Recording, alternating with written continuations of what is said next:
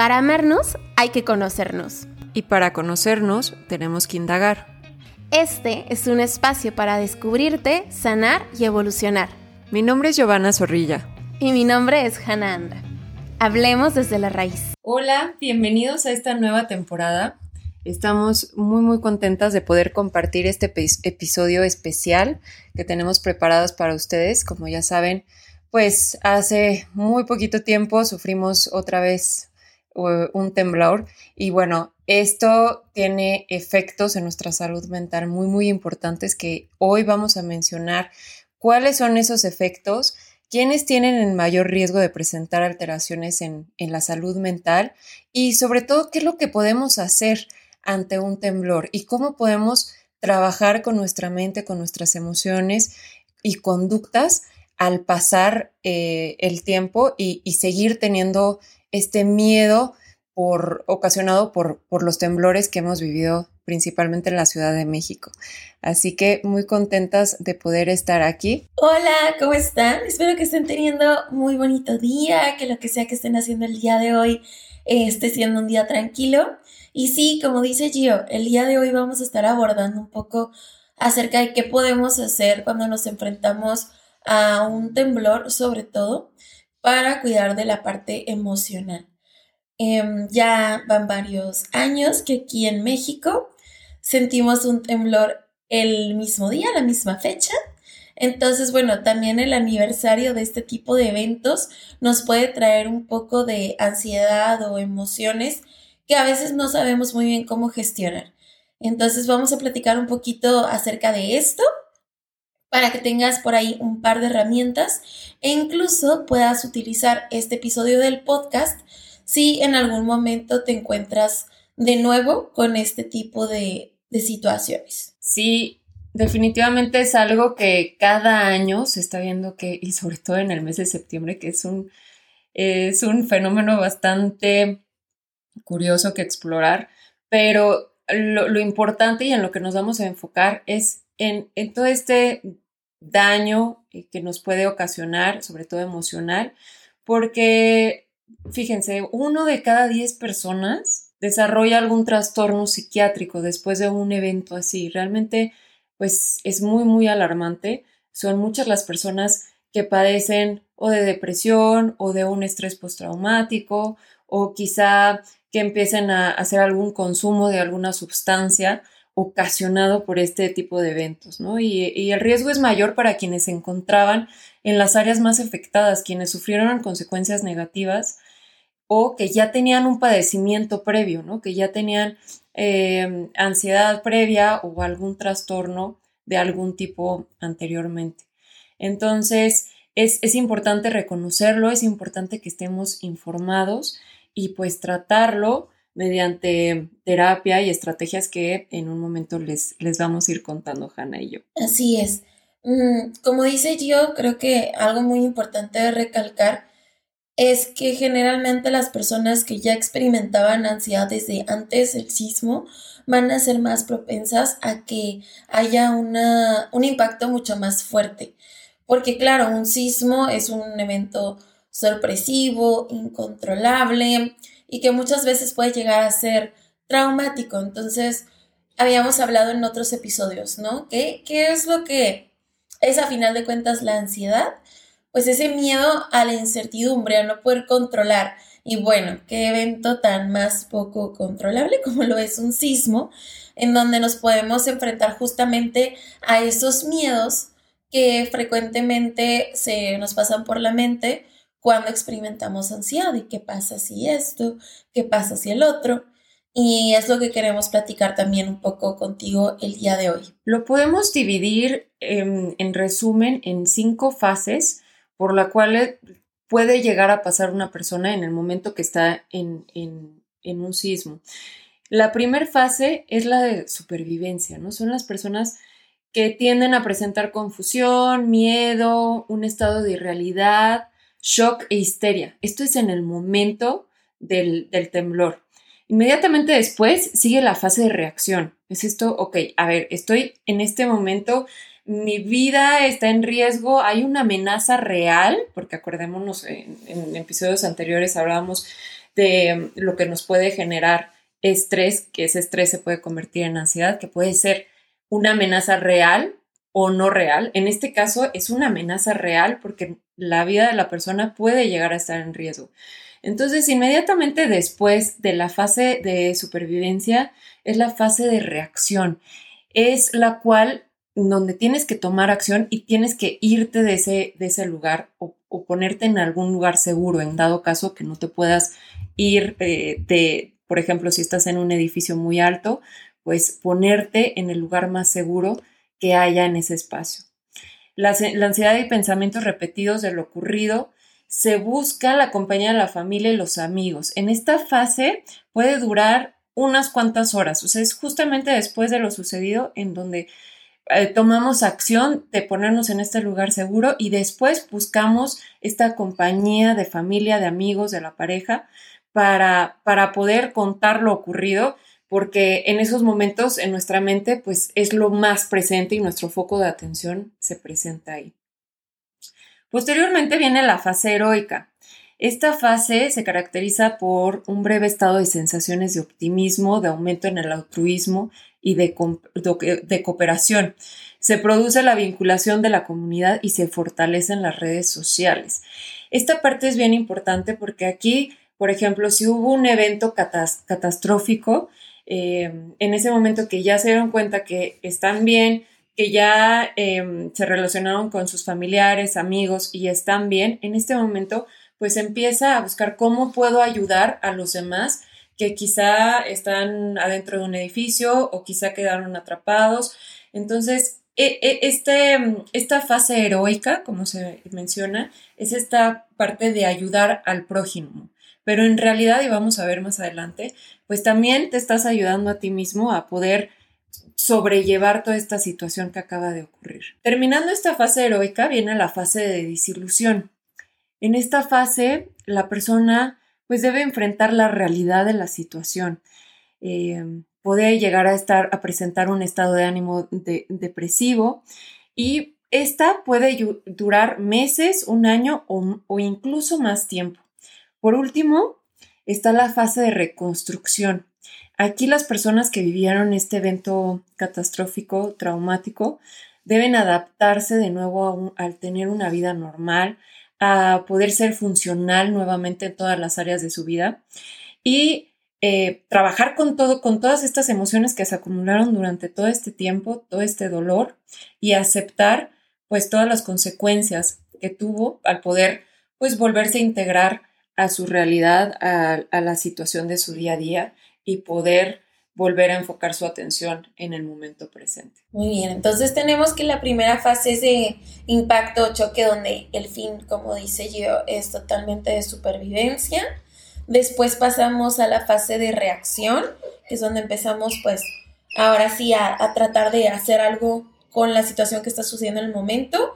Y luego entramos a la fase heroica, que es donde sale esta parte altruista, optimista, de cooperación, pero ya después cuando nos enfrentamos justamente a, los, a las consecuencias, a los efectos, al impacto que tuvo el sismo, pues viene la fase de desilusión que puede durar un tiempo incluso bastante, bastante largo. Creo que es muy importante también recalcar cuáles son los efectos que tiene, es decir, cuáles son las situaciones de este evento que son las que más nos pueden llegar a impactar.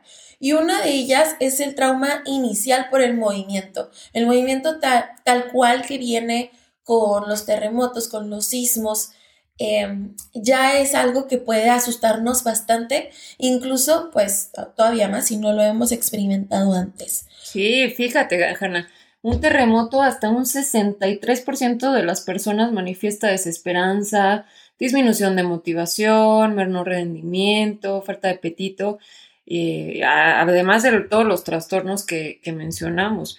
Pero sí, sí es impactante las cifras. Claro, claro, claro. Y pues sobre todo, como decíamos, ¿no? En, personas que nunca lo habían experimentado o incluso pues que es su primer sismo así fuerte.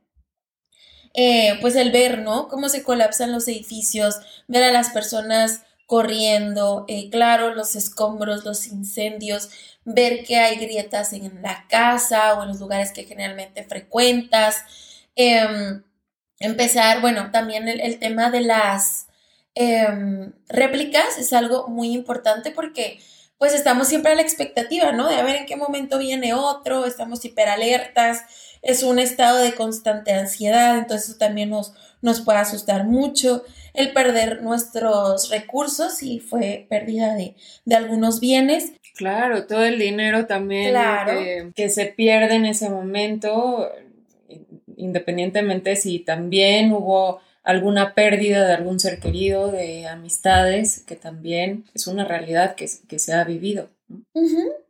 Así es. Y bueno, como ya vimos, pues hay varias cosas que nos pueden impactar y seguramente hay algunas otras pero es un tema que la verdad no ha sido muy, muy, muy estudiado durante los últimos años y realmente muy pocos estudios eh, hay acerca de cómo es que esto puede llegar a ser algo impactante para nosotros.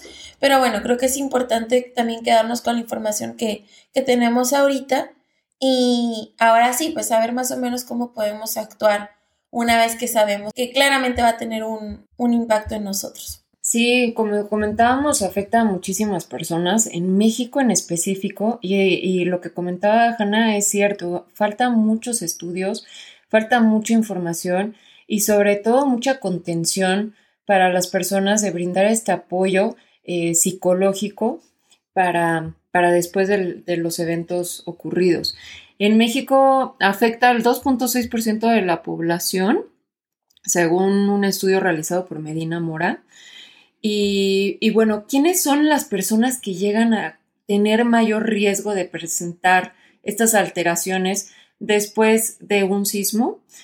Aquí es importante, son, son tres tipos de personas. Uno es, pues, eh, eh, importa mucho cómo haya sido el evento, ¿no? La naturaleza del evento, el tiempo, la duración, la intensidad, si fue algo sorpresivo, si, si tuvieron previo aviso, la cantidad de personas afectadas, las personas que estaban ahí, porque también influye mucho la reacción de las otras personas que estuvieron alrededor de ti en ese momento. También afectan las características personales y la vulnerabilidad de las víctimas, ¿no? Como comentábamos, pues el sexo, la edad, nivel socioeconómico, predisposición genética, ¿no? Si, si tiene familiares que eh, tienen algún trastorno de ansiedad o depresión, pues hay una predisposición genética eh, que, podría llegar a detonarse debido a este evento. Y el tercero es el entorno o las circunstancias en donde se produce, el contexto social, cultural, histórico del evento. Entonces, dependen de estas tres mm, áreas el que, el que la persona pueda llegar a, presentar algún, algún trastorno o eh, corra mayor riesgo en tener alguna de estas alteraciones en, su salud mental. Ahora es curioso, cambiando un poco de tema, pero eh, también se ha comprobado que las personas, después de vivir un evento de esta magnitud, el ver la televisión y el ver escenas, el ver a las personas cómo salen de los escombros o personas llorando desgarradoramente por la pérdida de algún familiar, esto se ha visto que pues no es nada conveniente, de hecho al contrario, eh, pues esto fomenta el, estrés postraumático, aumenta el nivel de ansiedad, aumenta el miedo anticipatorio de los sismos y, pues no, no es algo recomendable. Eso eh, también para incluirlo en lo que podemos hacer después de los eventos, pero sí es bien importante que también hacer consciente todos los medios de comunicación, cómo influyen en las personas ante este tipo de situaciones. Así es. Y bueno, también otra cosa por aquí muy importante es recalcarte que hay varias cosas que podemos hacer en cuestión de tratamiento. Si tú has observado que ya es algo que tienes muy instalado en ti, el miedo en específico a, a los sismos. Entonces, Hemos hablado muchas veces por acá de que la terapia cognitivo-conductual tiene muy buenas estrategias de intervención entre la reestructuración cognitiva, la terapia de exposición, que por ahí también la, hemos abordado, sobre todo en ese capítulo por ahí, que lo pueden buscar, donde hablamos de, este tipo de terapia justamente. Y em, también, bueno, enfocarnos mucho al control, porque estamos hablando de que una de las cosas que más nos asustan es sentir que no hay absolutamente nada dentro de nuestro control. Em, que estamos totalmente a la expectativa de lo que pueda pasar, de lo que, de los movimientos de la Tierra, cuando realmente eh, hay muchas cosas en las que sí podemos tener una mayor gestión, más bien de lo que, de lo que estamos sintiendo. Entonces, la terapia conductual enfocada en buscar estrategias para que eh, reactives ese control en ti, a pesar de la ansiedad, a pesar del miedo, que veas que hay otras cosas a tu alcance que a lo mejor sí puedes seguir gestionando, si bien el temblor o el sismo como tal no, nos puede ayudar mucho a ir tomando poco a poco este tipo de situaciones de una manera más tranquila. Sí, totalmente, como comentaba Hanna, eh, los tratamientos más recomendados para personas que sufren de estrés postraumático eh, o de algún de, algún otro trastorno, lo más aconsejable es la reestructuración cognitiva, que es una de las técnicas dentro de la terapia cognitivo-conductual, terapia de exposición y prevención de respuesta.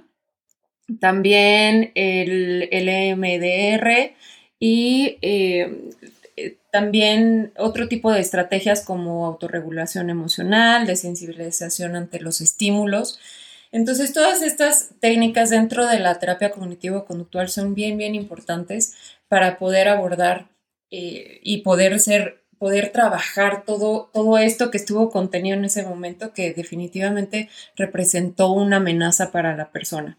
Entonces, no vamos a profundizar cada, cada tema. En episodios anteriores hemos hablado un poquito más de este tipo de técnicas, pero sí es importante que la persona haga consciente y reconozca cuáles son sus miedos exactamente ante, ante un terremoto, eh, por ejemplo, el sonido de las alarmas, por ejemplo, eh, ver una ambulancia, igual y lo relaciona, relaciona esa ambulancia con el evento traumático que, vivieron.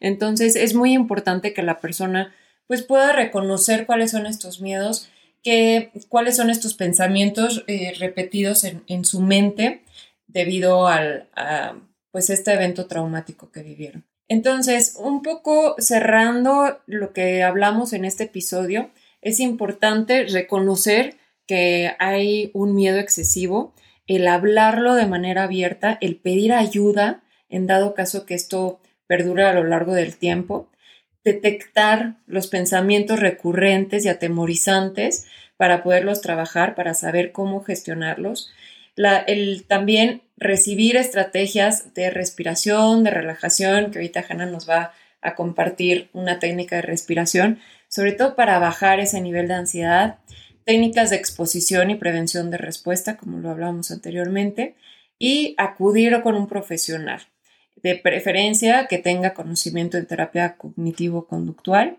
Y, eh, y bueno, esas son las recomendaciones en general y Hanna nos va a enseñar una técnica de respiración que como sabemos es de las técnicas número uno para poder disminuir la ansiedad y poderte autorregular en situaciones de riesgo. Así es. Entonces, una de las que a mí me gustan mucho se llama 478 y es una respiración en donde vas a poner una de tus manos en el pecho y la otra la vas a poner en el abdomen y vamos a intentar que la mano que más se mueva sea la del abdomen. Es decir, vamos a tratar de respirar con esa parte del cuerpo. A esto se le llama respiración diafragmática. Entonces, vamos a tratar de encontrar más o menos cómo está nuestra respiración en este momento. Y una vez que la encuentres, vamos a empezar con esa respiración. Vas a inhalar en cuatro tiempos. Entonces, inhalas. Vas a sostener el aire dentro de ti. Siete tiempos y lo exhalas absolutamente todo el aire por la boca.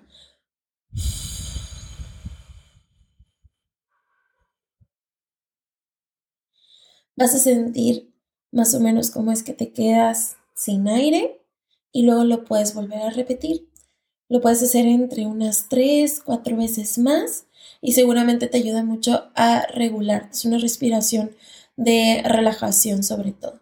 ¿Sale? Sí, esta técnica es excelente. De hecho, si quieren seguirla practicando y tener un poquito más de información, les podemos dejar un link adjunto donde pueden ver el, el video. Y pues esperamos que les haya servido esta información y nos vemos el próximo episodio. Muchísimas gracias. Nos vemos. Muchas gracias. Adiós. Si quieres saber más acerca de salud mental, búscanos. Hannah Anda en arroba My Healthy Mind Project en Instagram y Facebook y Giovanna Zorrilla en arroba Be Mindful MX en Instagram y Facebook. O bien, mándanos un mail a desde la gmail.com.